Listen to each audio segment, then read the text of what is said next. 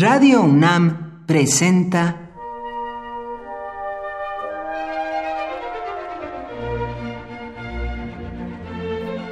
Cuaderno de los Espíritus y de las Pinturas por Otto Cázares.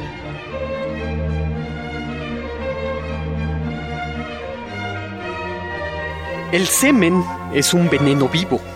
Hay que librarse de él cuanto antes, dice el personaje Títiro en la obrita teatral de Paul Valéry, Diálogo del Árbol. Y es que sátiros, dioses, semidioses y hombres buscan librarse de su semilla persiguiendo a las ninfas por los bosques y por los jardines. Sé que aún no ha llegado la primavera, pero como me encuentro en el jardín botánico de la UNAM, todo para mí es como una cascada primaveral. Todo aquí tiene una carga erótica. Todo jardín es altamente erótico, de hecho.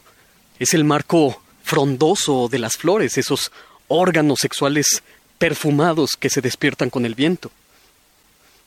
Caminando por aquí y por allá, entregado al placer de las flores, no puedo dejar de pensar en la pintura La Primavera, o Jardín de Venus, como también se le conoce, de Sandro Botticelli. En la pintura de Botticelli, Venus lo preside todo está en el centro de su jardín, pero por encima de ella, volando con los ojos vendados, está Cupido, lanzando sus dardos a diestra y siniestra. La composición está basada en un arco, así que Cupido ocupa la piedra clave.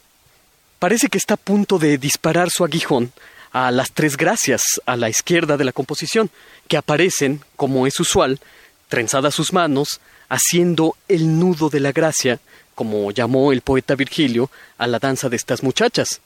Más allá, en el extremo izquierdo del jardín, aparece Hermes Mercurio disipando con una rama una espesa nube, como disipando toda ligera niebla del frondoso jardín. Lo que se ama se persigue. Hacia el lado derecho del jardín de Venus se encuentra el asunto mismo de la pintura.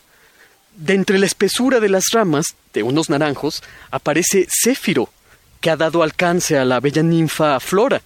La toma por sorpresa por la espalda y le sopla sobre la nuca. Entonces, de los labios delineados de la joven brota una ramita de flores. El aliento de la ninfa se hace fructuoso al contacto del soplo vigorizante de Céfiro. Por un lado de esta escena de persecución erótica, se halla una joven esparciendo rosas por el suelo. Es la diosa primavera. Sandro Botticelli nos muestra en su pintura un jardín, como si fuera una gran zona erógena en funcionamiento, como si fuera un centro nervioso o como si fuera una glándula que estimula la cópula simbólica, como estas bellas gladiolas esperando ser fecundadas por el viento. Por hoy, Otto Cázares cierra el cuaderno de los espíritus y de las pinturas.